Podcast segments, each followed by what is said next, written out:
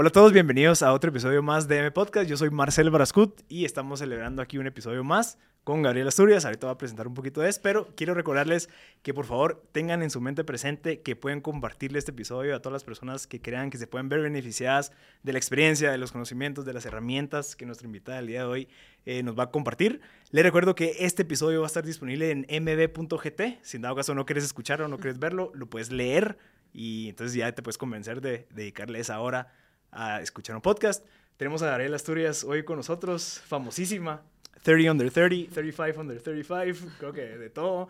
Has ganado muchísimo reconocimiento en los últimos dos años. Si no estoy mal, creo que va relacionado por esa iniciativa y ese, esa chispa que tuviste a agarrar el problema del COVID como algo que se podía resolver en menos. O sea, lo resolviste muy rápido. O sea, empezaron a tratar de resolverlo muy rápido y fuiste de las primeras que de verdad propusieron una, una solución. Así que te felicito por eso, Garela, y bienvenida al podcast. Gracias, qué emoción estar aquí contigo. Y la verdad es que no sé dónde empezar porque tenés muchísimo. O sea, estás estudiando en Stanford, estudiaste en Duke University, eh, se puede hablar de todos tus emprendimientos, pero creería yo que una buena manera de comenzar es hablando un poquito de quiénes te criaron, que creo que es algo bastante valioso.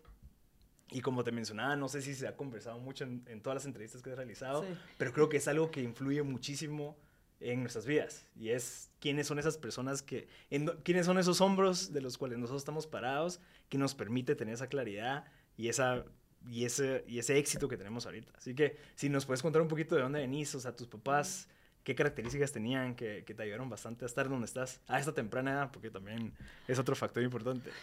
Bueno, yo creo que los papás son el origen de todo. Son los primeros que te dan el ejemplo, que te impulsan, que te dan esa confianza de creer en ti. Yo diría que mis dos papás me aportaron cosas diferentes. En general, eh, mi papá es guatemalteco, mi mamá es puertorriqueña, y mi papá siempre nos inculcó un amor muy profundo por el país. Y algo que, que a mí a veces menciono, pero brevemente, y no he logrado extenderme, es todo lo que yo logré conocer de pequeña que mi papá me llevaba al río Cabón, a los Cuchumatanes, a subir volcanes desde chiquita, con un lacito me jalaban así para la montaña. Para que no te escaparas. Sí, para que no me fuera por ahí escapada. Eh, pero yo creo que como niña, ver, no sé, ver nuestro país, ver, ver lo lindo que es y lo que ofrece, eh, la variedad que existe en Guatemala, y darlo a conocer más allá de lo que yo veía en el colegio, claro. lo que jugaba en mi casa, mis hermanitas eh, y la ciudad eh, creo que poder ver más allá de la ciudad fue lo que de niña me fue armando ese cariño profundo por el país. Y cuando uno es niño, lo que más, lo que le sobra es la imaginación. Uh -huh. Y a mí que me llevaran a pasear, uno se inventaba historias de Guatemala en su cabeza, hasta historias, leyendas, ¿verdad? Y, y yo creo que como niño, yo, o como niña, romanticé Guatemala también. Porque como la conocí y vi cosas muy lindas de Guatemala, sus lagos, ríos, montañas, volcanes, la agarré como un cariño muy profundo y, y, lo recuerdo como momentos de paz. Claro. Estando alejada de la sociedad, del ruido. Entonces, eh, de ahí empieza ese amor profundo por el país. Y definitivamente mi papá, que es guatemalteco y apasionado por su país y comprometido con él. Entonces, pero luego está mi mamá, que ella, yo soy la primera hija de tres mujeres. Uh -huh. Y ella le gustaba mucho la neurociencia, que de hecho es lo que iba para estudiar. ¿Pero ¿no? ella estudió? No estudió ah, okay. neurociencia. Eh, pero le, le, llamaba mucho la atención la neurociencia y leía mucho de neurociencia. Eh, y ella probó muchas teorías de cómo estimular el cerebro conmigo. Yo era como su experimentito. Ok. Te Entonces, ponías de una cosa en la cabeza. Sí, me ponía a ruiditos, a hacer rompecabezas, me enseñó a leer bastante rápido. Eh, porque yo tuve un problema de casi pierdo un ojito por una infección a los dos años y me tuvieron que sacar del kinder. Ok. Y mi mamá me dio como clases en casa por un año. Y eso avanzó bastante de mis conocimientos porque aprendí un ritmo tal vez más rápido. Claro. Sí, súper enfocado a, sí. lo que habría que trabajar. Y en ese momento era hija, bueno, no, creo que Paulina, mi segunda hermana, ya había nacido, pero era bebecita. Entonces era todavía más o menos, Ajá. uno tiene más atención sí, de sí, los padres. Entonces mi mamá siempre fue la que que me estimuló de un punto de vista cognitivo desde chiquita. Y científico. Y científico. Ajá. Y yo después me acuerdo, cuando ya empecé el colegio, eh, yo en esa época, cuando yo fui al colegio, había un programa avanzado y me sacaron de clases. Yo de hecho hice de primer grado a, creo que fue sexto primaria, no sé si ya en primero básico ya me incorporaron, pero yo lo hice casi separada de mi grado. Yo recibía clases en un programa avanzado. Ah, bueno. Con niños más grandes. Y que fue bueno, Pero después me, mis papás me reincorporaron por el tema de desarrollo emocional y ¿verdad? otras cosas que tenía que ir aprendiendo. Pero entonces yo pasé mucho de esos años formativos, educativos, solita, aprendiendo sola. Y, y con gente más grande, porque habían estudiantes de otros grados. Y yo me acuerdo que todas las ferias científicas, bueno, tal vez algunos años sí lo hice con, con, con grupos de mi clase, porque tal vez sí me coordinaban para que lo tuviera, pero muchas veces hice ferias científicas sola. Y eso lo hacía con mi papá. Entonces era eso también de como profundizar sobre hacer experimentos y sí, mis dos papás jugaban mucho conmigo. interesante. Y yo creo que son cosas que uno no piensa que van a marcarte tanto, tal vez, pero eso que ellos jugaran conmigo y me, me estimularan la curiosidad por las cosas y plantearme preguntas. Cosas como yo me acuerdo de que una vez que mi papá hicimos una, una cosa de madera y era para escalar, era de fósiles, de dinosaurios. Para excavar. A excavar, ajá, y nosotros lo montamos y armamos hasta ah, la cosita de madera y todo. Y de un punto de vista científico no era tan complicado, pero era un juguete y entonces me puse a pensar de los Y tú lo hiciste, pues, o sea, como que tú lo creaste, ajá. Ajá, y, ese como sentimiento de jugar y tener curiosidad por la vida y hacer preguntas, siempre mis dos papás me lo estimularon y, y lo promovieron mucho. Hasta con mis abuelitos, la verdad. Eran unas, yo tenía abuelitos que jugaban mucho con nosotras, con todas mis hermanas íbamos al jardín y cortábamos plantitas, hacíamos pócimas y hacíamos también como feria científica, subir mucho los árboles. Y yo creo que a veces, yo, bueno, yo crecí sin iPad, ¿verdad? Eso viene mucho después, hasta la universidad. Entonces yo sí crecí jugando en el jardín y yo creo que la mezcla que mi papá me llevaba a hacer todas estas cosas de aventura, que a él siempre le ha gustado mucho, conocer Guatemala, pero también en mi casa, que siempre jugaba mucho, eso creo que fue lo que estimuló que desde chiquita mi interés mayor era la ciencia. Porque te, es esa curiosidad de hacer preguntas, de entender cómo funciona el mundo. Y, y, yo, de hecho, antes de querer ser médica, quería ser científica. Y era esas que mi papá me compraba revistas y oía cuando me habían podcast. ¿Cómo, se llamaban esas revistas de niños? Ciencia para niños, No. Sí, y en el periódico creo que también, o una de las periódicos de Guate había una que sacaban. Yo creo que sí, se llamaba, era Ciencia para Niños, creo que era una, una mexicana, pero era increíble porque, o sea, cuando ibas al país o algo así, siempre como que te ponías a leer las revistas, la una y era, no, la verdad es que voy a buscar el nombre, pero, o sea, asumo que pudo haber sido ese recurso que es sí, clave. Yo me acuerdo que me traían así, que uno seguía los pasos, y experimentos. Eso sí cambia, cambia a los niños. El, es que los niños son, yo creo que curiosos, son curiosos. ¿verdad? Y si tú les seguís alimentando eso, son más curiosos. Y a mí me dejan hacer preguntas. Yo era súper preguntona, la verdad. ¿Y tú, tú pensás que también la, la, falta de acceso a más información también te hizo más curiosa? Usemos el caso del iPad. Yo no me voy a meter en ese tema de que si es bueno o malo, pero sí sé que ese acceso a información a veces te distrae mucho a que si, ah, me, una vez al mes me viene una revista en donde la esperas con ansias y, y lees todo, a que si, ah, no, cambio de video porque no, no, no, lo están explicando muy rápido, entonces pongo el otro y ya, no, este lo explica más fácil, entonces como que... Es un buen punto, la inmediatez de la información. ¿Crees que puede influir? Wow, qué difícil. No te podría decir porque no tengo la comparación en mí misma, pero sí creo que hasta los podcasts, yo me acuerdo cuando era más grande, como en en la secundaria, eh, esperar los podcasts con ansias, que no era todo tan rápido y era como la información. Yo sí leía libros impresos, todavía me gusta leer libros impresos. Sí, igual a mí. Pero esa emoción de esperar algo con ansias, tal vez hoy en día, como todo es una cultura de lo quiero y me lo dan ahorita, tal vez ya no existe tanta esa expectativa y ya nos acostumbramos que las cosas nos las den rápido. Sí, no sé, tal vez difícil la pregunta, pero definitivamente sé que como niña, como me traía una revista, era como, ah, la emoción y el, ¿verdad? De que ya vino. Mira, y tú, tú que sos científica, creo que ah, podemos meternos a un tema que me surge ahorita y es algo que yo a veces se lo recuerdo a mucha gente porque yo lo descubrí pensando en que nosotros tenemos suerte. Cada uno tiene distinto tipo de suerte. Digamos, en tu caso, la suerte que tu papá te sacara a hacer esas aventuras. Eso es suerte, o sea, no es nada más que, ok, tú tuviste suerte, eh, no sé, tu mamá tal vez tuvo otra suerte y así como que, y a veces en donde podemos destacar, y eso lo leí en un libro, es viendo para atrás esas suertes que nosotros tuvimos en donde nos hacen diferentes y que en donde nosotros nos podemos diferenciar por ese valor específico que tú tienes. En tu caso, tu mamá te, te indujo al mundo de la, de la ciencia tu papá te indujo al mundo de la curiosidad de salir, conocer a Guate, pero hay gente que no tienen esas skills o esa suerte, pero tienen otra. Entonces, ¿cómo utilizamos esa suerte o cómo puedes meterlo a algo para que tenga un resultado decir, ok, sí, puedo irme para atrás, ver en dónde tuve esa suerte, que tengo estas variables únicas como para construir sobre eso. Sí, bueno, toda la vida ha sido un posicionamiento de variables que han abierto camino a otras. Yo creo que hay dos tipos de suerte. Uno nace con suerte al tener papás que, por ejemplo, se hayan interesado en mi educación, que estuvieran súper enfocados en estimularme de esa forma. Y luego también cuando uno ya va sobresaliendo y logra entrar a una universidad, uno va armando, eh, porque al final del día, eso también es suerte. Las universidades a las que tengo el privilegio de asistir, en gran parte han sido la suerte que ha impulsado otras cosas de adulto. Entonces yo creo que hay suerte en la que uno nace y la suerte que uno va armando, también influenciada por donde naciste. Sí. Em, sí, es complejo eso. Pero yo creo que lo que hay que tratar de... Bueno, primero uno siempre estar bien consciente de la suerte con la que tuvo y agradecido de, de, cómo se alinearon las cosas y salieron las cosas y cómo uno puede canalizar eso a acción. Y yo creo que con lo mismo que mis papás me estimularon mucho esto de la curiosidad y me dieron mucha confianza de perseguir mis sueños.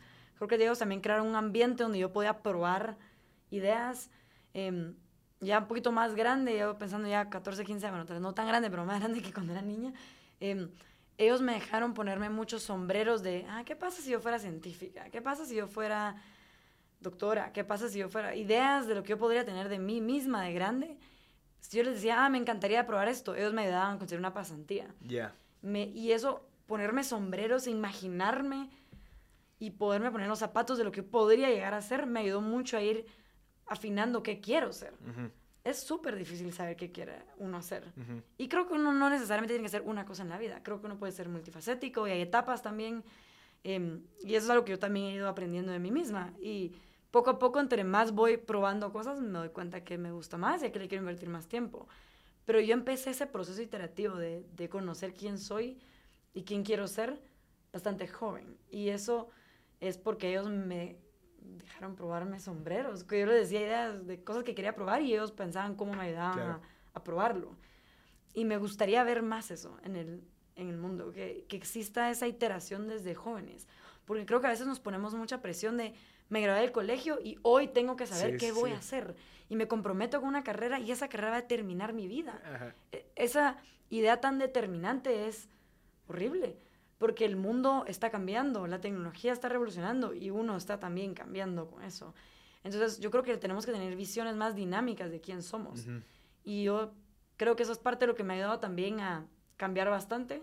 Y tú dijiste al inicio, tengo muchas cosas que hablar, pero también es porque he iterado en mi persona muchas cosas y he aprendido mucho lo que yo quiero llegar sí, esa frase de, o sea, que, yo tal vez la tengo con mi esposa o con mi familia, incluso con mis amigos, como que o sea, probar. O sea, sí, vos, yo, yo, quisiera probar. O sea, no, te, no, no, no le recomiendo que se en el quisiera, sino que mejor antes de decir quisiera, vos pensás cómo puedo hacer para probar y, probar a ver si puedo lograr esto ahorita. Y no sé, te mueves, te metes a Coursera, te metes a un curso y dices, ah, sí, súper interesante o no, nada que ver, no me gustó. Pero tal vez esa, no sé si es cultural o qué, pero esa, y tú lo mencionabas en una de tus entrevistas, como que en Estados Unidos también te permite estudiar algo, pero tener una, como un pensum abierto.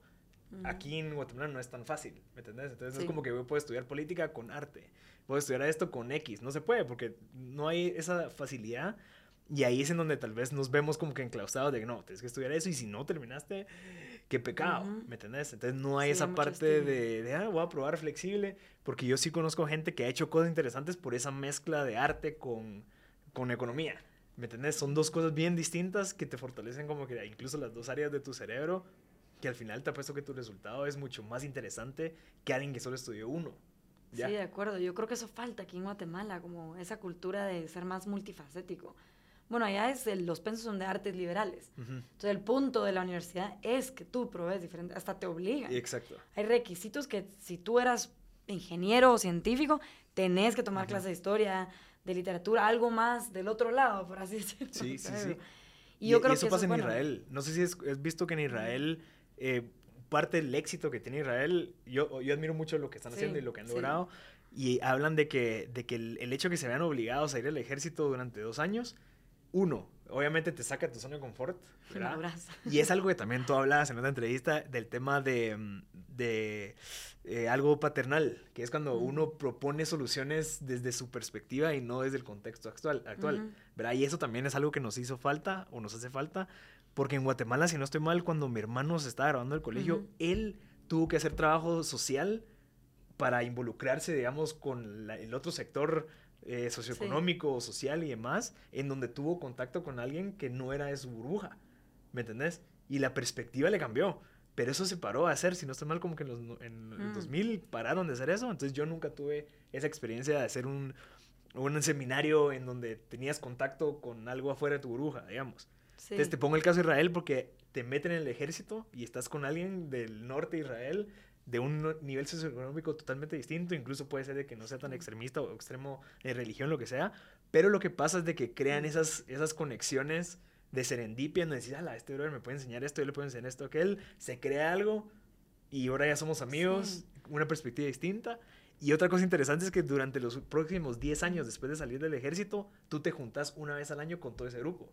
Entonces, se mantienen los lazos. Se mantienen los lazos y cada uno va evolucionando en su carrera. Entonces, en tres años, tú que ya sos científica reconocida, ah, brother, yo estoy haciendo esto, ¿qué podemos hacer juntos?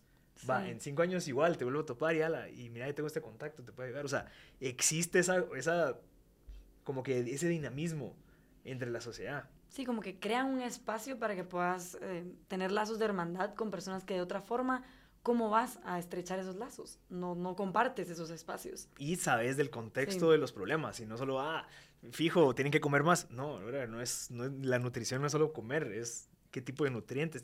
O sea, como que te abre un poquito la mente, ¿me entendés? Sí, creo que a veces, ahí hablando ya de problemas sociales o de desarrollo social de Guatemala, creo que a veces tenemos una vista un poco simplista de la realidad por falta de exposición. Y yo me quiero seguir exponiendo más, quiero seguir aprendiendo más de Guatemala. Y creo que lo que tratamos de crear en Fundewa es un espacio y de alguna forma inculcar que las ideas sean generadas en co-creación y, que, y que siempre venga del usuario. Responder realmente las necesidades y no lo que nosotros creemos que se debe de hacer. Y es eso mismo, es iterar. Es estar tranquilos con que si tu idea inicial no funcionó, no importa.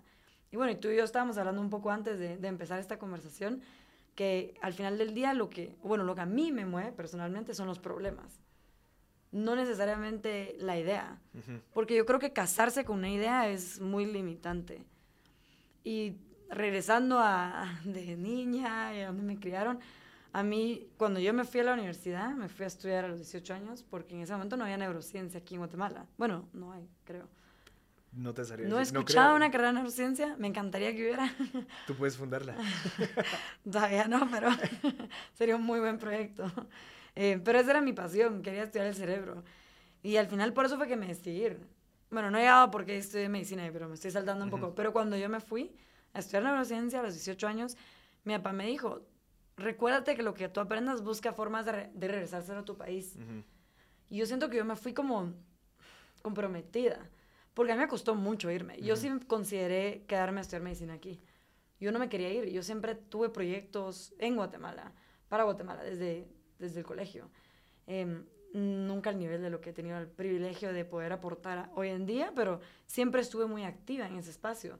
Y a mí de verdad me costó mucho irme. Y estuve muy triste al principio de la universidad porque me sentía alejada en otro universo y sin formas de, de regresarle a mi país lo que estaba aprendiendo. Y para mí la creación de Fondewa fue eso. Fue una forma de canalizar todo lo que iba aprendiendo afuera claro. hacia Guatemala. Y yo creo que Fundeva también de alguna forma, por eso mismo ha reflejado un poco mi desarrollo profesional, que yo he ido desarrollándome y he podido regresar más cosas al país. Claro. Y eso ha ido creciendo Fundeva. O sea, siempre dejaste un piecito aquí en Guate a pesar de estar allá. y, incluso, sí, creo que lo más inteligente.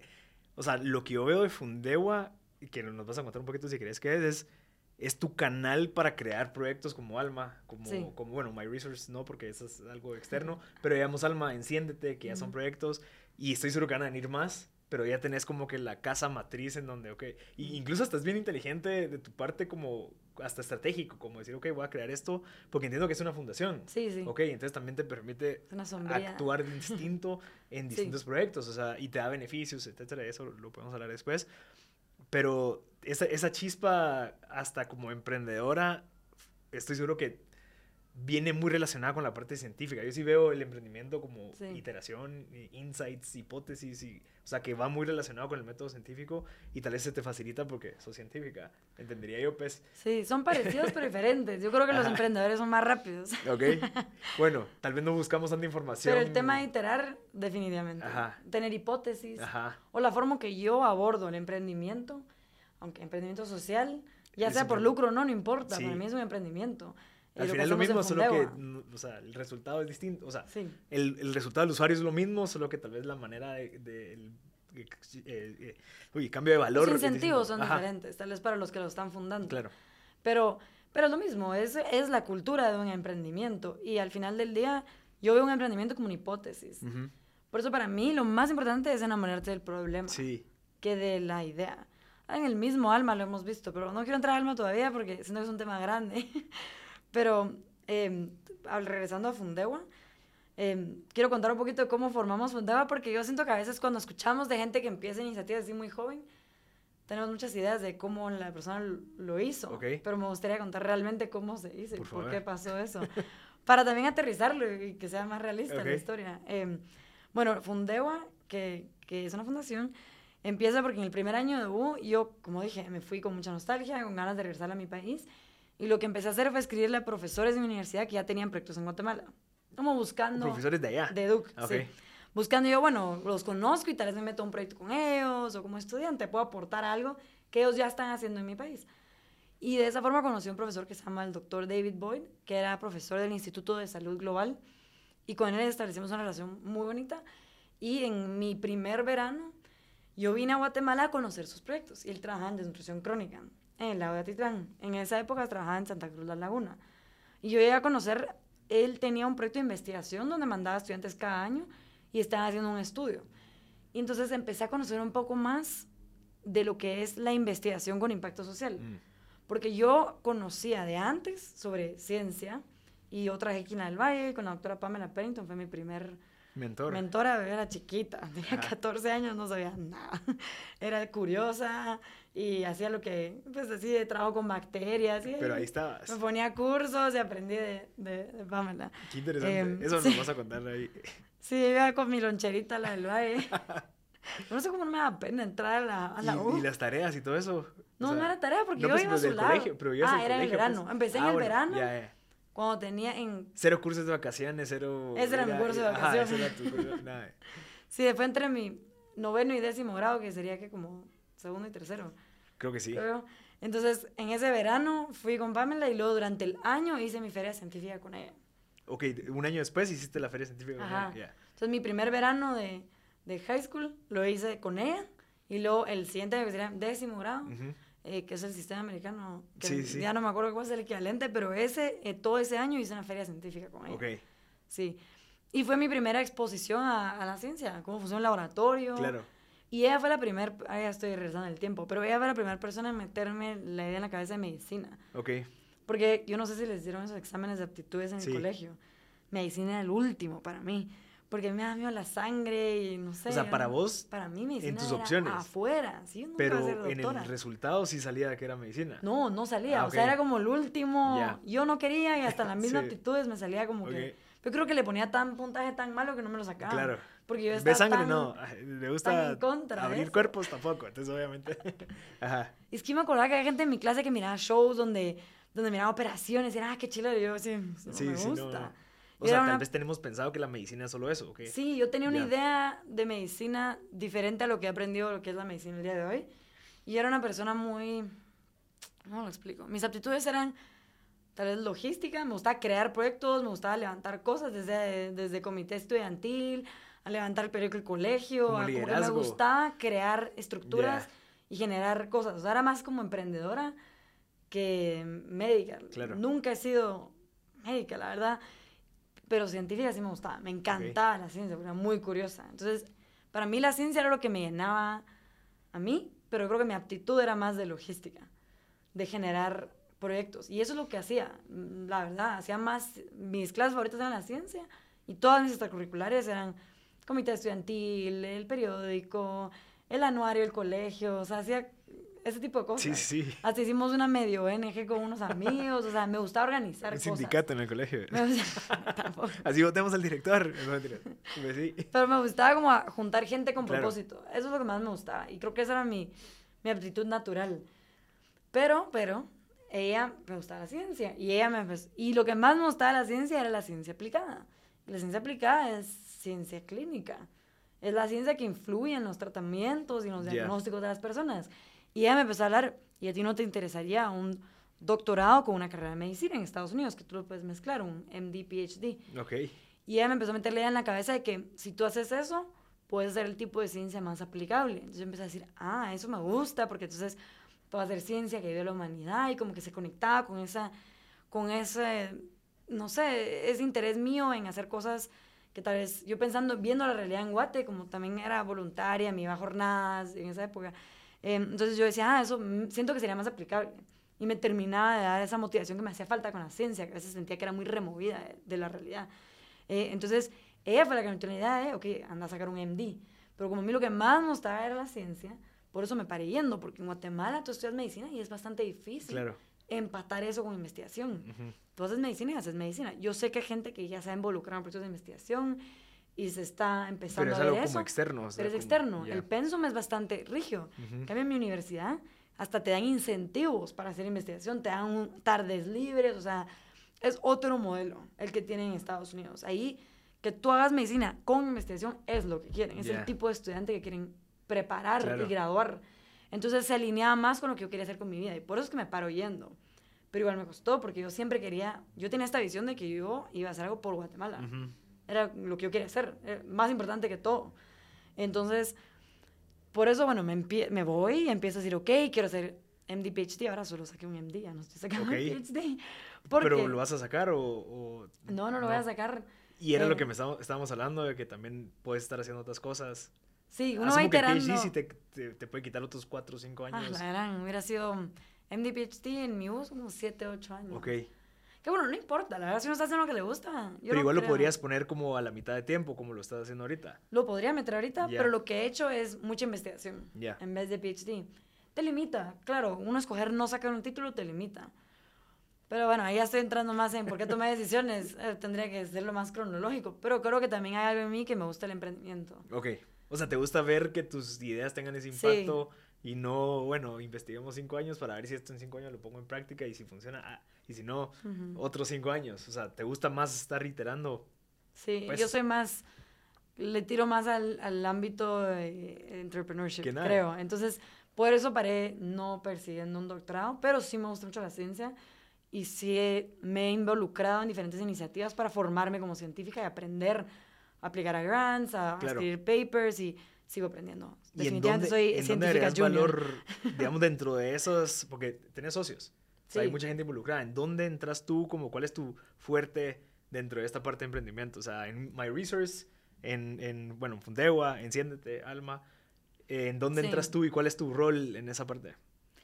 Yo creo que mi rol en, en los diferentes emprendimientos en los que estoy involucrada jala de mi experiencia clínica, jala de mi experiencia científica. Entonces paro siendo como la persona que piensa en la visión del producto o del servicio, porque conozco más o menos cómo funciona el tema clínico y científico, que es el trasfondo de lo que ambos emprendimientos, todos los emprendimientos en los que estoy metida, de alguna forma son healthcare tech Claro. que al final ese creo que se está volviendo mi tema o lo que yo me estoy dando cuenta que me quiero desarrollar.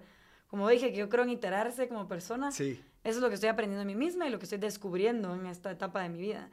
Em, y lo que yo aporto en algo de Healthcare Tech es mi experiencia atendiendo pacientes, Mm. eh, estudiando muchos años y muchas horas el tema clínico y también he tenido la experiencia de liderar equipos técnicos Claro. para producir software. eh, y un punto de vista científico, también he tenido la experiencia de meterme en muchos estudios clínicos. Estaba Ok. involucrada en mucha ciencia clínica. Desde, no he hablado mucho de eso, pero en Duke yo estuve cuatro años en un laboratorio que traducía tecnología para estimulación de cerebro, para curar enfermedades como la depresión que se resiste a tratamiento con fármacos, ese tipo Ok. de cosas. Y era, pero nosotros desarrollamos protocolos que se podían ir ya a aplicarse en la vida Claro. real. Eh, y me da risa porque ahora que estoy en el lado clínico, veo cómo usamos esos protocolos que en un momento estábamos trabajando pues Ah, con mentores gigantes. Yo era literalmente en una época hasta organizaba los binders, fui subiendo, ¿verdad? Pero así es. Eh, así es. Sí, literalmente me sentaba con mi música en una bodega y organizaba los binders de los estudios, así empecé. Solo con el hecho de estar ahí. Todo. O sea, de, estar rodeada con esa gente, de estar escuchando lo que dicen, toparse, ver, hasta ver cómo caminan, cómo actúan, eso influye, pues. Y viví mucho eso de la ciencia aplicada a, a, cosas clínicas. Entonces, yo jalo de eso y me gusta a mí reunir a los expertos y, y organizarlo en algo real. Creo que eso que me gusta, como me gusta proponer soluciones y que funcionen. Estoy obsesionada con las cosas que funcionen. No me gusta la burocracia. Ok. no me gusta agregar procesos que no se tienen que agregar. Y me gusta concluir las cosas con algo concreto. Ok. Eso es, la, eso es lo que yo trato de hacer en general. Porque me estoy también analizando en vivo, ¿no? No, estoy al 100% como... así, no, no, debería estar haciendo esto. Mira, y, la parte, o sea, entiendo que tu, tu rol puede ir y tal vez el método que tú, tú utilizas, eh, eh, y si quieres hablemos de Alma un poquito porque es como que el más recién. Sí. O sea, tú teniendo ese conocimiento científico, tú teniendo esa empatía y digamos como que esa humildad de, bueno, o sea, quiero aprender del usuario, o sea, toda la metodología de design thinking, porque la, han aplicado también, asumo que tú cuando tenés un proyecto es como que, ok, tal vez para yo poder entender todo el proceso me tengo que meter y así salirme y, ok, entonces así funciona mucha, o sea, pues tal vez es más fácil y no sé si compartimos eso, como que yo prefiero hacerlo yo antes de querer decirle a la gente cómo hacerlo. ¿Me entendés? Sí, como adentrarte tú y realmente entenderlo. Para que ya después desde arriba, digamos, de una posición, no, de, arriba, pues, o, una posición de liderazgo, ya sabes como que las variables y, ya sabes cómo funciona. O sea, ya estuviste ahí en el, en, el campo de batalla, entonces ya sabes qué es lo que se puede mejorar, cómo funciona. Así, yo creo que ahí lo que te estás refiriendo es la etapa de creación. Ajá. O de ideación, si estamos usando palabras de design thinking. Creo que ahí es donde más me entusiasma a mí, o sea, que me, me lancen un problema me tiene que gustar el problema. Claro, claro. Porque yo trabajo por problemas. O sea, yo creo que por eso buscas problemas. Sí. No, pero si me preguntan qué sos tú, médica científica, no me importa mucho el título. A mí me gustan los problemas. A los que me estoy dedicando. Ajá. Y creo que uno jala de muchas disciplinas para abordar esos problemas. Y definitivamente no lo puedes hacer solo. Para cualquier problema tienes que armar buenos equipos. Y hasta uno en la práctica va aprendiendo. Yo he aprendido mucho de la gente técnica que me rodea muchísimo de comunicación. La comunicación es extremadamente importante. En Alma tenemos un equipazo que me han enseñado un montón. Shout out to Liza, así. Sí, Liza Jimena. Ajá, Liza Jimena. bueno, y todo el equipo, porque ahora está grandote el equipo. Ah, qué bueno. Sí, Liza y Jimena tienen unos equipazos ahí. Qué buena onda. Que ha ido creciendo. Eh, pero he aprendido mucho de ellas. Yo no sé absolutamente nada de comunicación y no terminaba de entender lo que es. Y, y si te pones a ver Alma, en gran parte es la comunicación lo que le ha hecho un éxito. Claro. El personaje en el que la gente confía. Eso tienes que posicionarlo. Claro. Y, y, tienes que darle confianza a las personas para que ya nos vas a contar. Solo paréntesis ahí. Eh, ahorita decís tú, tú, tú aprendiste comunicación, o sea, tu manera de aprender, o sea, tú tenés esa curiosidad para querer aprender como para que solo entendas como que las bases o los pilares de cada cosa como para poder tomar decisiones o te sumergís como que, ok, quiero saber qué es lo que hace. buena pregunta. ¿Me entendés cómo lo abordas tú? Sí, yo creo que yo soy una persona preguntona. Entonces, cuando empecé a trabajar, bueno, Laisa me dio un montón y Jimena también, les pregunto. Solo, no sé si me sumerjo en el sentido que yo no puedo crear los videos tan chileros como ellos los hacen, o animar hacia alma. Definitivamente. Lo cool que ellas lo, lo dejan, eh, ni podría hacer las artes que hacen. Pero preguntarles, ay, ¿por qué hacen esto? ¿Y por qué no ponen esto? ¿Y por qué no sé qué? Sí soy preguntona. Como que tratas de armar como que el, el, proceso, los sistemas, como que ah, la lógica es esto, por esto, por esto, por esto. Sí, tal vez entender cómo ellas piensan. Claro. Eso creo que es lo que me gusta a mí, entender cómo la gente piensa y cómo llega a conclusiones. Y no con el fin de, ah, entonces si te vas yo lo hago, sino que solamente solo nunca para, lo podría reemplazar. para saber cómo funciona el sistema en general. Sí, porque a mí me gusta crear equipos multidisciplinarios y pensar cómo pueden trabajar juntos. Y yo, la verdad es que gracias a Alma he aprendido comunicación, porque ahora es mi primera experiencia que he trabajado con un equipo de comunicación tan fuerte, tan preparado, muy entregados con el país. Mis otros emprendimientos por la naturaleza de lo que son, no era tan importante eso. Porque, por ejemplo, en My Resource no somos, mínimo hoy, no somos B2C, somos B2B. Entonces, realmente es más del arte negociar contratos grandes y que el producto funcione. Pero no tanto en que ven, posicionar el producto como un público. Entonces, he aprendido otras cosas. Em, pero no he tenido que aprender de cómo logras tú que un usuario quiera usar tu producto. Eso es muy diferente. Y un usuario que es bien distinto a todos los demás, sí. ¿Verdad? Entonces, uno va aprendiendo, yo creo, pero aquí ya siento que estamos saltando en un millón de direcciones.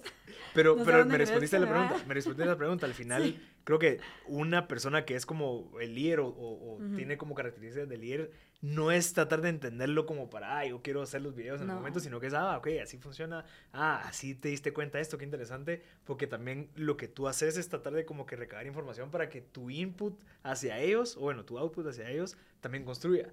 Y que no, ah, no, él lo resuelve ni órale, sino que es como que, ah, mira, entendiendo este contexto, pues estos son mis, mis propuestas, digamos, porque ya sé cómo funciona. No te voy a suplir, porque es casi imposible, o sea, sería ilógico tratar de, de tratar de entender realmente lo que hace uno solo para quitárselo, sino que solo para saber. ¿Me entiendes? Y tal vez eso es una característica de un científico, es quiero saber cómo funcionan las cosas. Sí, eso tal vez tienes razón, es esa curiosidad de cómo entender cómo funcionan las cosas para después salirte y a poder pensar cómo poner las piezas en conjunto. Y por eso era mi pregunta de cuando tú te metes a la ideación, la idea es no, ah, hacerlo mejor que todos. Solo quiero pensar en eso. Y es como entender y así te salís y ah, ok, ya big picture, ya sé cómo funciona porque ya estuve sí. ahí. Tal vez si me estoy así analizando lo que más me gusta, y creo que no me he dado cuenta tan a fondo, es que a mí me gusta meterme cuando está a punto de crearse. La idea fue nombrada, pero no está hecha realidad y hay que pensar cómo van a funcionar las piezas esa parte me gusta. Pensar como, meterte tanto que hasta tú puedes creértelo cómo va a llegar a funcionar y luego ya salirte ya lo puedo vender con confianza porque ya lo vi. Exacto. Lo tengo que poder ver. Sí, porque tú tienes si que no lo puedo ver, la visión. No puedo. Pero no necesariamente estar en el día a día. Creo que hay que dejarse a los expertos. Hay, gente técnica pilísimas en, todos los equipos en los que yo estoy formando parte. Lo que a mí me gusta es meterme y entender cómo va a funcionar y que me cuadre, creo. Ajá. Y bueno, en Alma debo decir que la idea vino de dos ingenieros, Juan Roberto Alvarado y Juan Luis López. Ellos querían hacer un chatbot. Y ellos dijeron, eh, bueno, lo que se está viendo en el mundo es que hay mucha desinformación. ¿Y cómo tú logras, si la evidencia científica, clínica, está cambiando tan rápido, cómo tú actualizas a la gente? Porque parecía chisme, o sea, uno le preguntaba a amigo, sí, sí. lo último que ese amigo leyó es lo que te va a contar, no es que el amigo esté todo el día actualizándose. Entonces la belleza del chat pues, es que si tienes un equipo que está bien pendiente de las actualizaciones, lo actualiza y la persona que le vuelve a hablar ya va a recibir la respuesta correcta, la actualizada. Y eso se volvió muy importante en COVID porque fue algo que nos afectó la vida de todos, cambió la forma de hacer todo y la evidencia clínica por lo general no es tan rápida, uno tiene tiempo de probar las cosas y después ya socializas los y resultados. tienes presupuesto también. Sí, bueno, aquí en el, mundo, lo que pasó en el mundo es que íbamos ganando resultados mientras íbamos sacando recomendaciones al público. Entonces la gente mascarilla, ¿entonces tienen para mascarilla sí o no? Eh, ¿Verdad? Como que, ¿qué hago? Entonces, esa era la idea del chatbot. Era una forma de automatizar la, healthcare delivery de información. Eso fue como empezamos. Pero desde esa idea a lo que toda la gente que se ha metido en el equipo de Alma han contribuido a formarlo, ha cambiado muchísimo. Chatbot ya no es lo central, el chatbot es una de las herramientas que facilita lo que hace Alma por la población. Y eso también es lo mismo de entender la iteración y estar tranquilo con que no todo funcione como tú quieres que funcione. Porque, ay, si voy a decir los detalles de todo lo que pasó en Alma, muchas propuestas que nosotros hicimos ya no las estamos haciendo. Ya hemos aprendido de cosas que no funcionan. Según que lo que quiere el usuario. Sí, y creo que lo que yo me he dado cuenta que es lo más importante en Alma, y por eso dije lo de la burocracia, porque a veces pienso que hay un, hay un balance muy fino entre diseñar un proyecto y apegarse a eso para poder avanzar y uno tiene que rendir cuentas, etcétera, que es súper importante. Pero a veces también, ¿cómo haces eso? Pero al mismo tiempo generas ese dinamismo para poder iterar en lo que tú estás ofreciendo. Porque si a veces uno se queda arraigado a la idea original de que, ok, de lo que yo sé hoy, y lo que yo he visto hoy como equipo, pusimos una propuesta y luego nos, nos financian la propuesta. Y luego mientras estás en la marcha, aprendes más y sabes más y te das cuenta, esto no es lo correcto, hay que agregarle esto o hay que cambiar esto. Lo que pasa a veces con los proyectos es que cuesta por la forma que uno levanta capital o, apoyo para hacerlo realidad, de generar ese dinamismo que es tan importante. Por ejemplo, vacunas GT, todo lo que ha hecho de Alma Vacunas lo hicimos porque Jimena la infiesta y el equipo que atendía consultas de servicio al cliente, digamos, servicio al público, que es una de las vertientes de Alma, se dio cuenta que nos preguntaban, pero es que no entiendo dónde está, dónde me puedo poner la vacuna. Y buscábamos y no estaba la información Actualizada. Tan fácil de ajá. encontrar, tan fácil de digerir, actualizada. Empezamos a crowdsource lo que ahora se ha vuelto toda esta base de datos de vacunas. Pero eso inició porque la gente nos preguntaba. Y nos preguntaban tanto que se vieron como con la necesidad de encontrar respuestas. Y después se creó un Google Spreadsheet para, no sé, con colorcitos así, y lo empezamos a socializar en Twitter. Creo que llegamos como a 50 mil personas que lo usaron en una semana y media. Ahora dijimos, wow, o sea, Y el un nivel de, de visitas al Ah, sitio, no, ¿no? Ahorita ya pasamos dos millones. Imagínate, o sea, el nivel de demanda que generó eso. Ahí es cuando sabes que estás generando algo útil. Y para generar algo útil para la población, tenés que tener dinamismo, tenés que estar escuchando. No te puedes quedar arraigado a tus creencias de lo que la sociedad necesita. Sí, porque si no se Tenés dirías que en el estar chatbot. Sí, tienes que estar escuchando qué es lo que la gente necesita y quiere. Y parte del arte, lo que hizo que Alma funcionara mucho, me, bueno, ha ido creciendo y, Sí. y- y evolucionando Alma, ¿verdad? Y yo creo que algo que, que logró Alma terminar de, de volverse un éxito, bueno, no sé si podemos decir que es un éxito, pero va en camino al éxito, bueno, en ciertos espacios. Sí, sí, sí. eh, es que se volvió muy humana. Re- real- vamos- nosotros desde el día uno dijimos, ok, queremos hacer un proyecto de tecnología para la salud. La tecnología es extraña. La palabra chatbot es rara. Ujú. ¿Qué rayos es un chatbot? Ni yo entendía bien que soy, de verdad, Ajá. muy, que conozco mucho la tecnología, ni yo terminaba de entender bien, bien, bien cómo funcionaba un chatbot. ¿Qué Ajá. va a entender la gente? Ajá. Entonces, la idea era personificarla y ofrecerles algo que les recuerda algo que ellos ya confían. Ok. ¿Cuántas, ¿Cuántas veces no nos escribimos con amigos en WhatsApp o por Facebook Messenger o en grupos de Facebook, en las redes sociales? Eso ya pasa. Entonces la idea era qué comportamientos ya hacemos los guatemaltecos y cómo podemos, dentro de esos unos comportamientos, comportamientos que ya es natural, eh, permear un recurso que los apoye y que esté a, la- a su disposición para acompañarlos. Eso es lo que ha hecho Alma, es, es, es estar donde la gente está. Claro, ahí está. Y por eso necesitamos ser dinámicos. Y es lo que estamos, y es difícil como proyecto que está escalando, estamos creciendo un montón ahorita. ¿Cómo logras tú crecer y escalar una idea y volverla cada vez más formal y establecida, pero mantener ese espíritu de startup, de Sí. iteración y de realmente escuchar qué es lo que necesita la gente? Es difícil ese Y- balance. pero, pero, qué interesante, hasta, hasta me diste escalofríos ahorita, así como que, porque sí creo que incluso va a llegar un momento en donde tal vez el COVID va a ser una de las aristas de Alma, o sea, ya después Sí. va a surgir algo más en donde, como te vas dando cuenta en el camino, y creo que eso es lo, lo importante. Ahora, ya yéndome a la parte capitalista, o sea, ¿cómo lograron montar este proyecto tan rápido? Porque si no estoy mal, fue 2019, en diciembre, ya la gente más o menos estaba escuchando, ustedes en marzo, abril, ya Ujú. tenían un producto. Sí, sí, ¿verdad? Sí, bueno, te puedo contar Sí. el, el orden. Bueno, Juan Roberto y Juan Luis, los que Ajá. mencioné. Yo estaba en exámenes finales, era en marzo, no me acuerdo, no me acuerdo la 2020. fecha, pero fue antes del primer caso que reportaron en Guatemala. Ya, fue el 2020. Sí. Pero definitivamente el fue 14 antes de de marzo que creo que fue el, cuando ya cerraron el caso, todo. va, pero fue tal vez una o dos semanas antes de eso, que ya se estaba viendo en otros países. Y me estaban mandando una presentación que ellos tenían, que querían hacer el chatbot. Y yo les decía, pero Siempre, exámenes. siempre con COVID o algo. COVID. Ah, bueno, Es o sea, 100% ellos ya COVID. tenían el problema del COVID Chatbot. COVID, y lo de desinformación que te había comentado hace un ratito. Y me mandaron la presentación y yo me acuerdo que le dije a Juan Roberto, "Ala, estoy en exámenes, ¿no? Yo también sabía que si yo me empezaba a meter al tema de COVID, me iba a dar angustia y me iba a meter de Era un lleno, rabbit porque hole, así. no iba a poder, no iba a poderme salir. Ajá. Entonces yo tenía como un, no me quiero meter, no me quiero meter, me voy a mis exámenes. Pero me habló tanto y me acuerdo que antes de mi último examen le dije, va, hablemos. Y me habló y me quedé como, me quedé preocupada. No sé, como que ese sentimiento de, Dios mío, o sea, O sea, ¿qué tú va a sabes un pasar? problema que no muchos están viendo ahorita, tal vez. Es que, que tú mirabas en Estados Unidos, eh, gran potencia mundial, lo que querrás, sobresaturados los hospitales, la gente muriéndose, y uno dice, en Guatemala ya están saturados los servicios de salud. ¿Cómo vamos a responder a una demanda aún mayor? Yo estaba súper preocupada por, por el tema del COVID y lo que iba a llegar a representar eso como un peso al sistema de salud. Ujú. Y yo creo que sí habían varias fortalezas en el sistema de salud que se nos olvida, porque a veces es más fácil criticar que analizar también Claro. qué tenemos y qué no tenemos como país. Pero cualquier país estaba viéndose eh, desafiado por Ujú. esta pandemia. Era natural que nuestro país se viera desafiado. Y a mí me dio mucha angustia eso. Y yo creo que ellos dos me terminaron de como incentivar y ya nos metimos y Y ya tienen un- más o menos un plan, pues. teníamos mira. un plan y Ajá. luego ya involucramos a Alejandra Paniagua, que estudió medicina aquí en Guate y ahorita está sacando su doctorado en epidemiología en Colombia, pilísimas, una científica pilísimas, también con maestría de salud pública.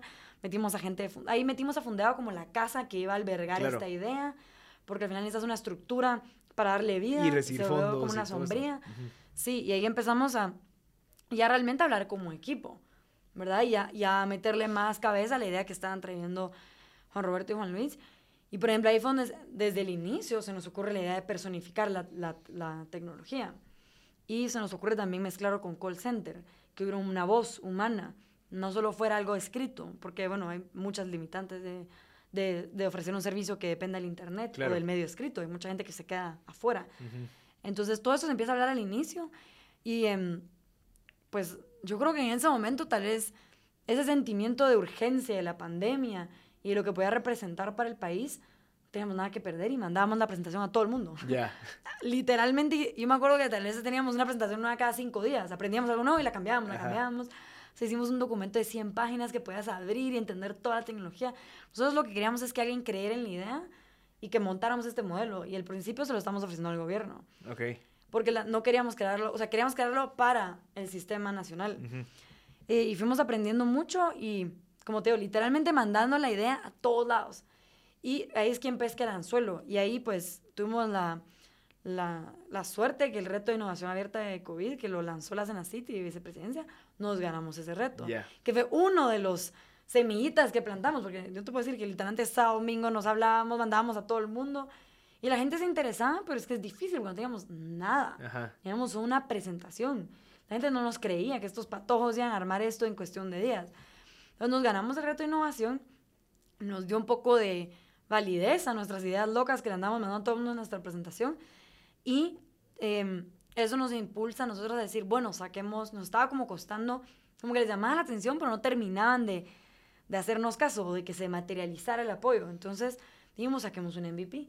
Entonces sacamos un chatbot en la página de Fundewa, eh, informativo, y empezó a funcionar. Ya teníamos nosotros algo que enseñar. Y en esa época, también como un mes después, nos ganamos un financiamiento del BID, Ok. Semilla, que viene a ser, eh, fueron 100 mil dólares del BID, que vienen a financiar el desarrollo de la tecnología de Alma y mucho de la iteración que hicimos en el 2020, junio a finales. El sistema de call center, hasta hicimos una aplicación, probamos de todo, iteramos así un montón de tecnologías y las probamos en campo así con usuarios. Y ya el chatbot fue la idea original y luego ya se fue Claro. desarrollando y madurando la idea. Y ya con eso levantamos financiamiento para los siguientes tres años. ¿Privado o público? Eh, BID y CS. Ok. Eso supongo que es privado. Ok, buenísimo. Operantes internacionales. Y algunos del sector privado también. Y tú todo desde allá en los estados, o sea, tú estabas como Todo que, lejos. como que ayudando a, a que todo funcionara, o sea, por tu experiencia con Fundewa. Sí, sí. Ajá. Pero bueno, acuérdate que en esa época cerraron Guate hasta octubre. Bueno, no sí. abrió la... Sí, no es como que podías venir a... Ah, era re difícil, pero Ajá. todos en Zoom. Me impresiona porque yo me hice, o sea, yo pienso en mi equipo de alma y de mis amigos más cercanos hoy en día. y- hay gente que he visto vez cuatro veces en mi vida. Ok, presencialmente. Sí, pero les hablo tanto y siento que Claro. compartimos tanto y como estamos en lo mismo y nos Mm. importa lo mismo, ese, ese lazo de afinidad es más fuerte. Sí. Nos preocupan las más cosas y queremos invertir todo nuestro tiempo extra en lo mismo. Qué interesante. O sea, tienen los, comparten los mismos valores, digamos, Sí. valoran lo mismo como para... Valores, Ajá. motivaciones, sueños. Qué interesante. Qué buena onda. Y ahorita Alma, pues ya, ya no solamente es el, el chatbot, no solamente es el app, sino que ya tenés un qui- 1540. O sea, ya puedo llamar yo al 1540. Sí, bueno, a eso desde, información. Ah, eso desde, desde el el principio. 2020. Sí. O sea, bueno, bueno, sí, sí, sí, perdón, sí, sí. Pero digamos, ya eso ha evolucionado del chatbot a call center, aplicación. Si no estoy mal, eh, la página web ya te da la información, o sea, las preguntas frecuentes, eh, puedes ver las ubicaciones y demás. Sí, digamos que ahorita lo que se está volviendo Alma, Alma antes lo que era era que creábamos tecnología y se la dábamos a socios que la implementaban y daban un servicio. Por ejemplo, el 1540 es con la Asociación de Salud Integral, ellos tienen una línea de VIH que la han tenido por mucho Mm. tiempo y la habilitaron para COVID. Excelente trabajo, unos aliados desde el inicio. Ellos empezaron a usar nuestra tecnología para proveer el servicio de COVID. Entonces nosotros teníamos aliados así estratégicos que proveen el servicio. Ahora Alma está convirtiendo en que nosotros proveemos el servicio directamente. Entonces, por ejemplo, hoy en día, tú le, bueno, desde hace meses, tú le puedes escribir a Alma en todas sus redes sociales y te atiende 24/7 todos los días. Ajá. Consultas. Y ahorita ya vamos a lanzar nuestro call center nacional eh, que va a atender de forma gratuita en español y pronto vamos a ir poco a poco incorporando los idiomas mayas eh, al servicio porque es importantísimo dar atención de salud en idiomas mayas. Claro. Em, entonces, lo que se va a volver alma, para simplificarlo, porque antes éramos tecnología, hoy somos, somos un recurso informativo que está ahí para la población. Que si tú te levantas un día y te pica la garganta y no sabes qué hacer, está Alma. No le tenés que preguntar a tu mamá o a tu abuelita, está Alma. Es el mismo nivel de confianza que queremos generar. O cuando tú vas a la farmacia y no sabes qué tomarte y le preguntas al dependiente, ahí está Alma, para que te oriente, para que te diga si tienes que consultar con un médico o no. Em, si te sentís o, querés encontrar la vacuna o tenés miedo, decís, sí me quiero vacunar, pero no estoy seguro y como que quieres hablarlo con alguien para terminar de resolver tus dudas, ahí está Alma. Entonces, Alma está ahí para acompañarte a tomar mejores decisiones de salud para ti y para tus seres queridos. Y es un recurso totalmente informativo. Nosotros no damos diagnósticos ni tratamientos, sino lo que hacemos es acompañar a las personas en sus dudas y, y ayudarte a navegar esas decisiones que al final del día, si te pones a pensarlo, aunque tú vayas con un médico, mientras llegas a eso, ya le preguntaste a amigo, le preguntaste a tu abuela, le preguntaste a, a Google. mira, ajá, ya, tú ya buscaste información en otros lados. Y Alma se vuelve ese tu acompañante en ese proceso. Hasta si eres un médico y te dan un término que no muy te cuadró, no entendiste bien qué te dijo el médico, puedes escribirle al Alma, mira qué significa esto. Y Alma es ese recurso informativo que te termina de resolver preguntas. Entonces, como le hemos humanizado y ese es el enfoque, lo que se va a posicionar ya pronto, literalmente en unas semanas. ¿De verdad? Sí, ya se viene. Em, es que tú pienses en que yo le puedo llamar a Alma, escribir a Alma y Alma me va a acompañar. Y ya no pienses en qué tecnología está usando, eso ya déjanos a nosotros. A veces usamos chatbot, a veces usamos, nosotros tenemos CRMs y hay una persona que te atiende, pero está usando la tecnología nuestra y así se organiza la información clínica. Nosotros nos encargamos de la tecnología. Lo que tú tienes que saber es que te va a escuchar Alma y que va a estar ahí cuando la necesites. Entonces nuestro servicio de call center va a ser 24/7, em, llamadas gratuitas en todo el país y poco a poco hay más mayas para que cuando la necesites esté ahí y tú le entendas a Alma. Lo más importante, que le entiendas, que te hable de una forma que te resuene, que no sientas que saliste más confundido de los servicios de salud. Que eso es lo que ha pasado. Yo siento que con la pandemia se ha generado mucha desconfianza, que es triste, la verdad, en lo científico, en lo clínico, porque como o sea, ha sido muy cambiante. Tú lo que busca Alma hacer es intérprete, ese que cierra la brecha y te habla y te explica. Y, Alma apuesta porque las personas pueden eh, cuidar su propia salud y, pueden tomar medidas preventivas para muchas enfermedades si entienden mejor cómo cuidarse. Y eso es donde quiere estar Alma posicionada. Entonces la vas a poder escribir por todas sus redes sociales. A veces está contestando un chatbot, a veces un humano, depende de cómo le escribas. Eso es lo que ah, nos da a nosotros. WhatsApp también vamos a tener y llamada. Entonces todos los medios posibles para que nos puedan contactar. Y asumo que también la parte de llamada fue una iteración donde dijeron, ok, la gente quiere hablar, no quiere escribir. O sea, hay gente que tal vez prefiere, oh, mire, tengo esto, no quiero escribírtelo porque me vas a contestar en cinco minutos, lo que sea. Quiero que me contestes ahorita porque tal vez así somos. Sí, y bueno. fue un aprendizaje. Sí, hicimos pilotos. De todo lo que te estoy vendiendo ahorita, se hicieron pilotos. Digamos, trabajamos con el 1540, también teníamos un call center con la Universidad del Valle la unidad de antropología médica en Santiago Titlán. Hicimos ahí, ahí hicimos muchos pilotos de diferentes tecnologías y fuimos viendo qué modelos pegan y cuáles no. Y nos dimos cuenta que este modelo de, de llamar eh, le gusta a algunas personas, eh, o sea, a algunos segmentos de la población les gusta mucho sentir que hay alguien humano atrás que te está como escuchando y es, no sé, esa calidez de la voz humana. Pero luego hay gente que le gusta el medio escrito, que tal vez hasta se siente más anónimo porque ni te escuchan la voz. Eh, y se sienten más tranquilos de poder escribir. Em, entonces hay una mezcla de, de, confort, depende de tú cómo te sientas más cómodo. Hay gente que se siente más cómodo en Facebook, usando esa aplicación o WhatsApp, porque la idea es que Alma exista en cosas que tú hayas usado. No te estamos pidiendo que adoptes una, nueva, una nueva forma de interactuar con nosotros. No te estoy pidiendo que descargues un app, que aprendas a usar un website. Bueno, claro, tenemos el website abierto y debo de agregar que va a haber todo segmento de Alma. Vamos a tener un website que si sos alguien autodidacta que quiere aprender de cosas clínicas, vamos a abrirlo al público. Pero si sos alguien que quiere hablar con alguien y quiere esa atención, está Alma en el medio escrito y en el medio, eh, hasta si le quieres mandar voice notes por WhatsApp, que eso te sentís como, te va a contestar Alma con voice notes. Entonces la idea es como hablar a la gente como ellos ya te hablan y como ellos se sienten cómodos para generar esa calidez y esa conexión que se ha ido poco a poco estableciendo con Alma. Qué bueno, de verdad, felicidades. Y por eso la comunicación es tan importante. y hay, por eso hay que aprender la comunicación, hay que hacer preguntas, hay que, hay que ser curiosos, pero interesantísimo. Y, que, mm. y, también está la parte de Enciéndete, que es otro proyecto de Fundegua, que, que yo lo vi y me pareció impresionante. O sea, yo hasta lo, estaba viendo con, con eh, Jimena y yo le dije, mira, ¿quién te produjo eso? Porque parece como que si es de, de, de cine. Pero si no estoy mal, trabajaron con Jairo Bustamante. Sí, sí. ¿Cómo fue esa experiencia? O sea, Bueno, para mí es como fan, ¿verdad? Pero eres increíble, pero...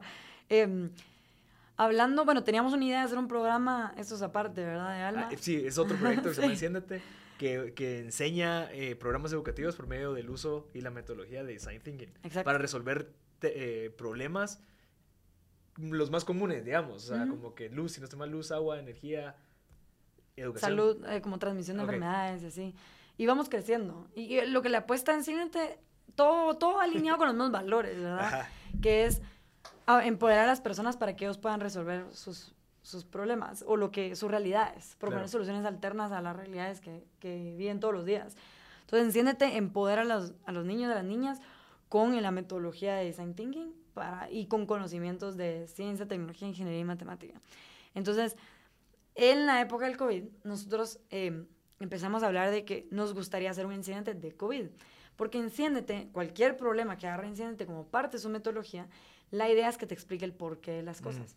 Que no solo te diga, tu agua está sucia. Ajá. ¿Y en qué me afecta? Ajá. Pero está clarita, de verdad está sucia. O sea, ¿cómo así? O vas al lago Atitlán y precioso y me van a decir, ¿cómo va a estar contaminado? Claro. Entonces, le apuesta que no, no solo porque yo lo digo me tienen que creer algo, sino que yo te voy a enseñar a ti las herramientas científicas para que tú mismo midas tu agua y tú decidas si está contaminado o no. O yo te enseño cómo construir un microscopio para ver las partículas y tú mismo mires si hay, ¿verdad? Algo que está contaminando el agua. Es empoderar a las personas con las herramientas de ellos mismos y llegar a las conclusiones. Como empírico. Exacto, eso es de enseñar desde el método científico al final del día, ¿verdad? Todo en la misma línea. Em, y bueno, como esa metodología nos ha ido muy bien con el tema de luz y de agua, lo queríamos aplicar al COVID. Entonces teníamos la idea de hacerlo de forma virtual y empezamos, igual que con Alma, a contarle a todo el mundo, a ver quién pesca el suelo. Queríamos hacer unos videitos, los íbamos a hacer así medio chafa, la verdad.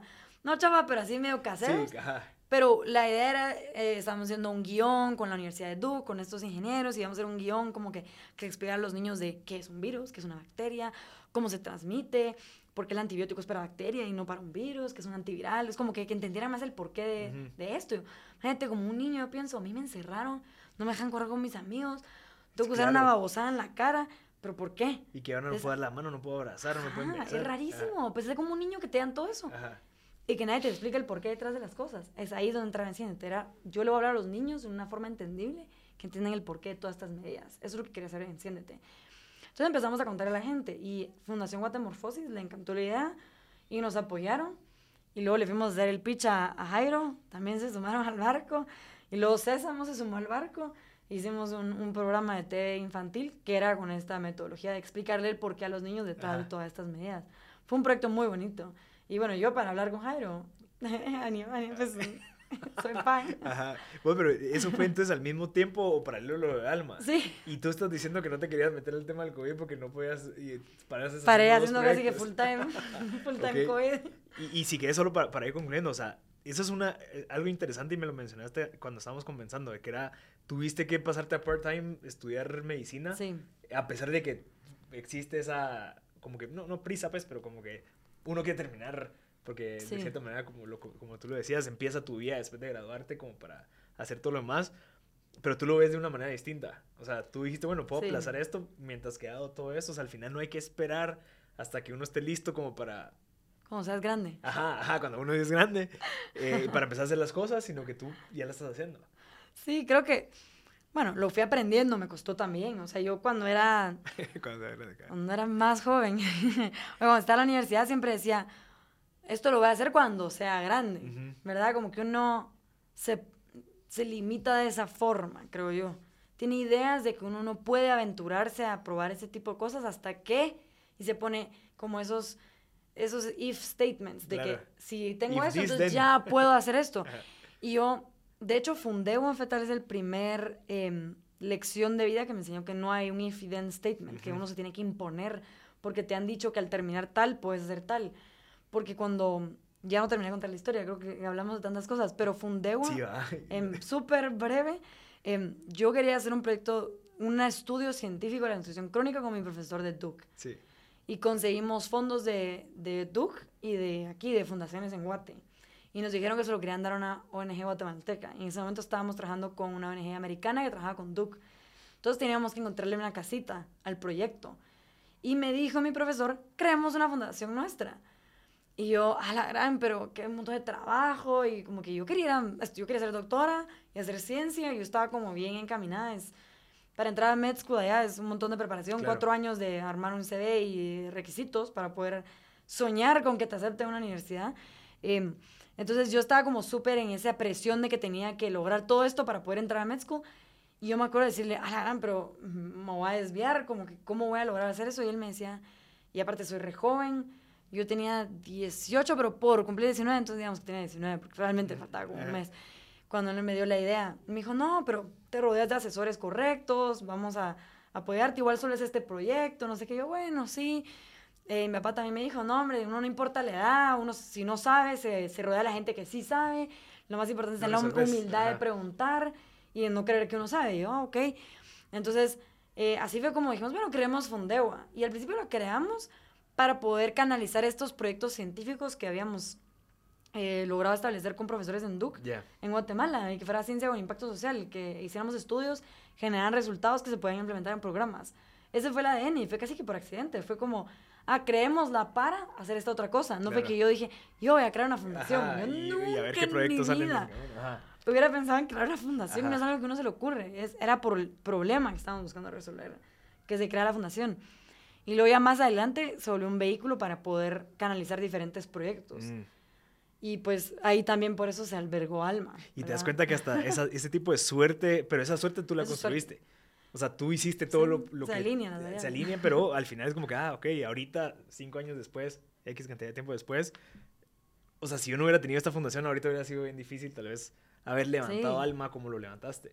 Sí, definitivamente. Por eso el if then, ¿verdad? Que yo me acuerdo en esa época decir, no, pero es que yo voy a poder hacer este tipo de cosas cuando termine mi carrera de medicina, que dura como 10 años. Entonces yo tenía esta idea en la universidad que tal vez por lo mismo de que hay, hay, muchas ideas alrededor de lo que es un médico. Demasiadas ideas en, el, en la sociedad.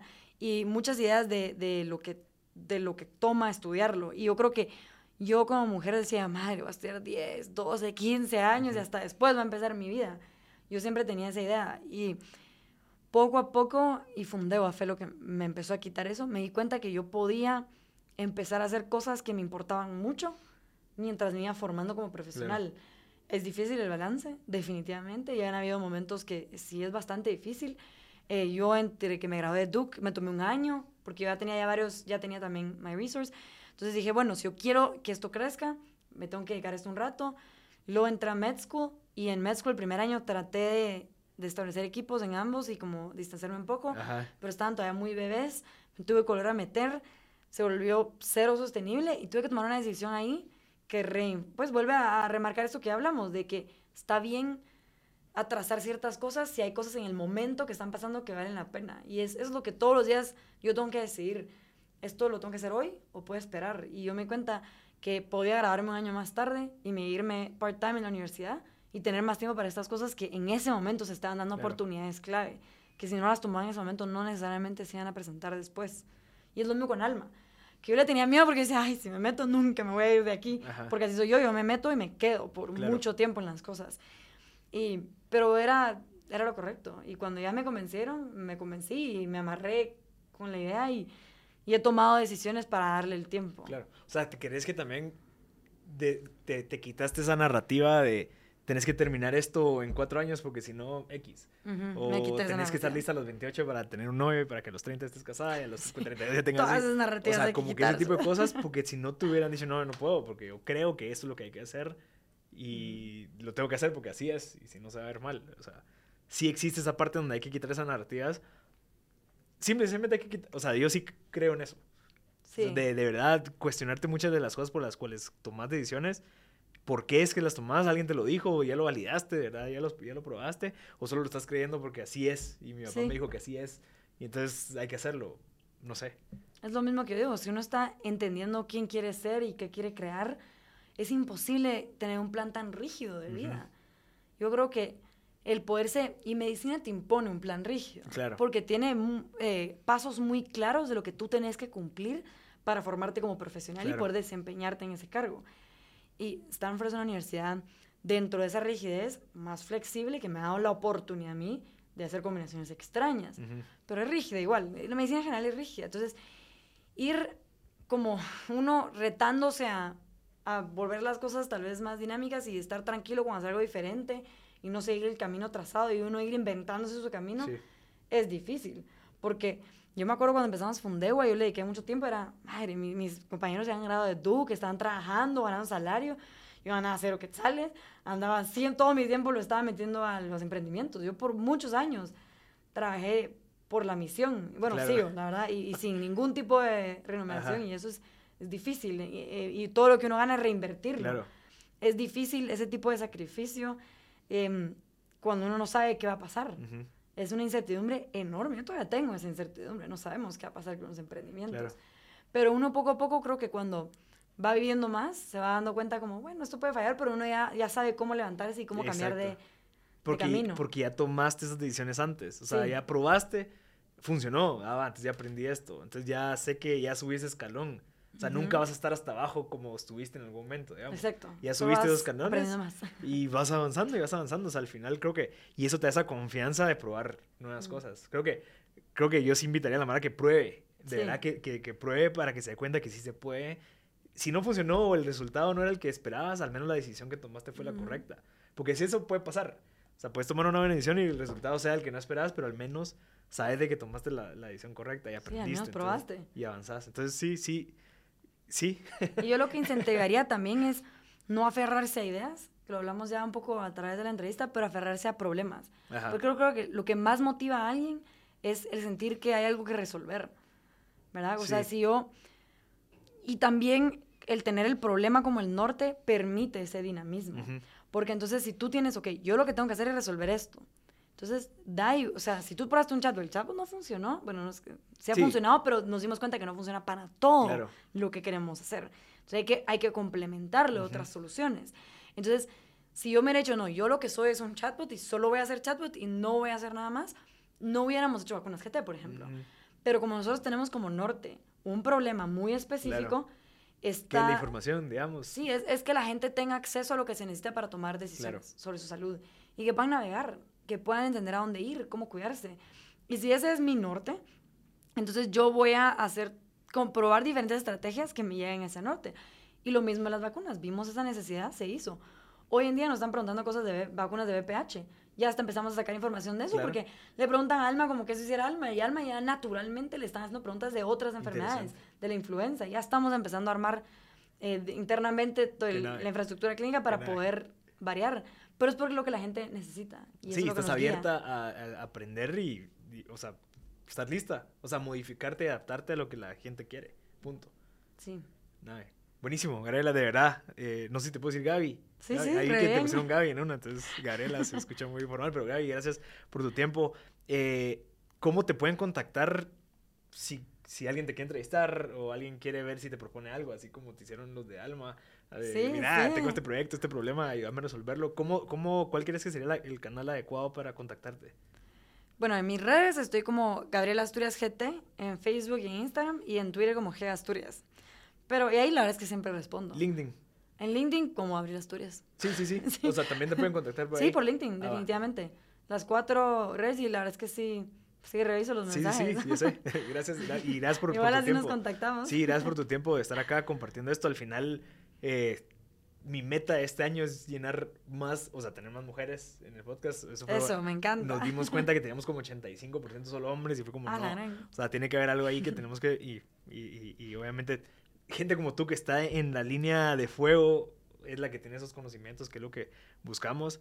Em, último, un libro que creas que tú quisieras ser escritora. Yo escuché ahí que, que, te, encanta ese tema. No, quería hacer de chiquita, ¿eh? cuando regresas. Pero ¿qué tipo de libros son los que te gustan y cuál crees que nos puede recomendar?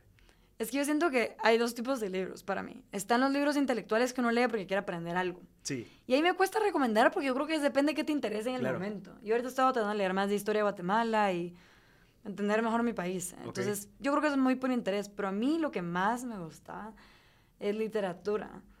A mí me gustan mucho las historias y entender cómo piensan las personas. Yo hasta diría que la razón que me gusta la neurociencia es porque me gustó la literatura primero. Ok.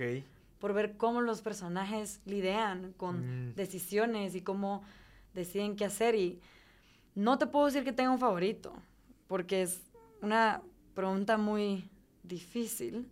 Estoy tratando de pensar. Si quieres, hagámoslo más pequeño. ¿Qué, ¿Qué libro crees que te ayudó en esta etapa de alma o de fundeo, hmm. digamos, como para... Porque sí, la gente de aquí tal vez lo que quiere es, tal vez está aprendiendo, queriendo emprender.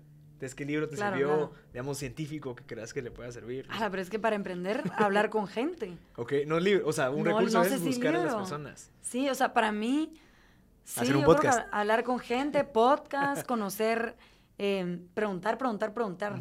Yo me doy cuenta que los emprendedores hacen muchas preguntas y piden muchas reuniones y, y no tienen miedo de iterar con alguien su idea y de integrar opiniones.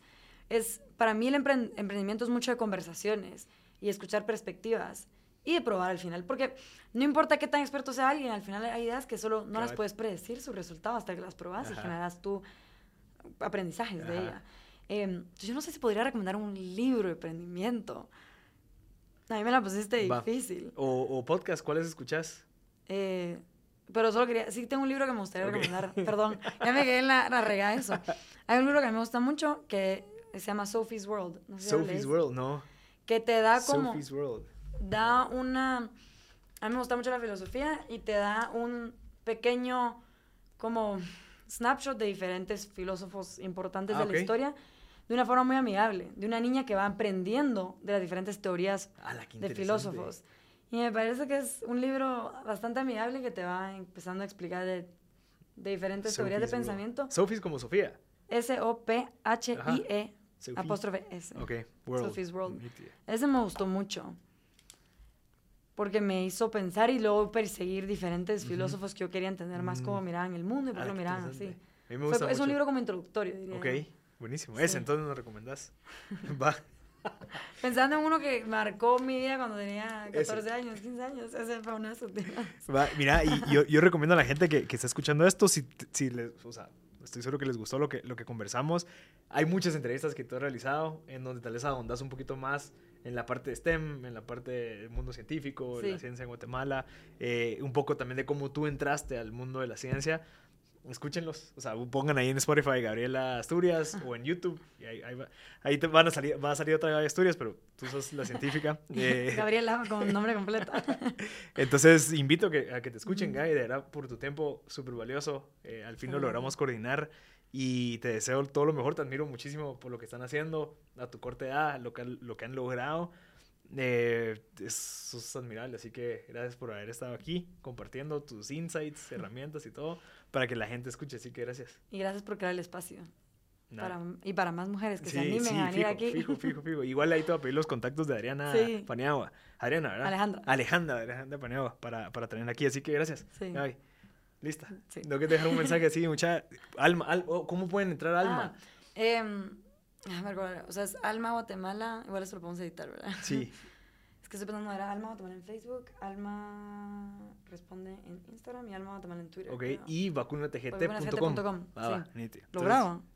No, ahí está. Ahí ah, lo ah, si no te lo mando también. Va. Gracias a todos los que se quedaron aquí hasta el final. Yo soy Marcel Barscut. Les recuerdo que este episodio lo van a poder encontrar en mb.gt. Ahí va a estar el audio, va a estar el video y va a estar el texto y todos los recursos que nos compartió Gaby para que ustedes puedan leerlo. Si en dado caso van rápido, quieren leerlo o lo pueden escuchar a su tiempo. Los invito. Gracias, Gaby, por tu tiempo y nos vemos en el próximo episodio.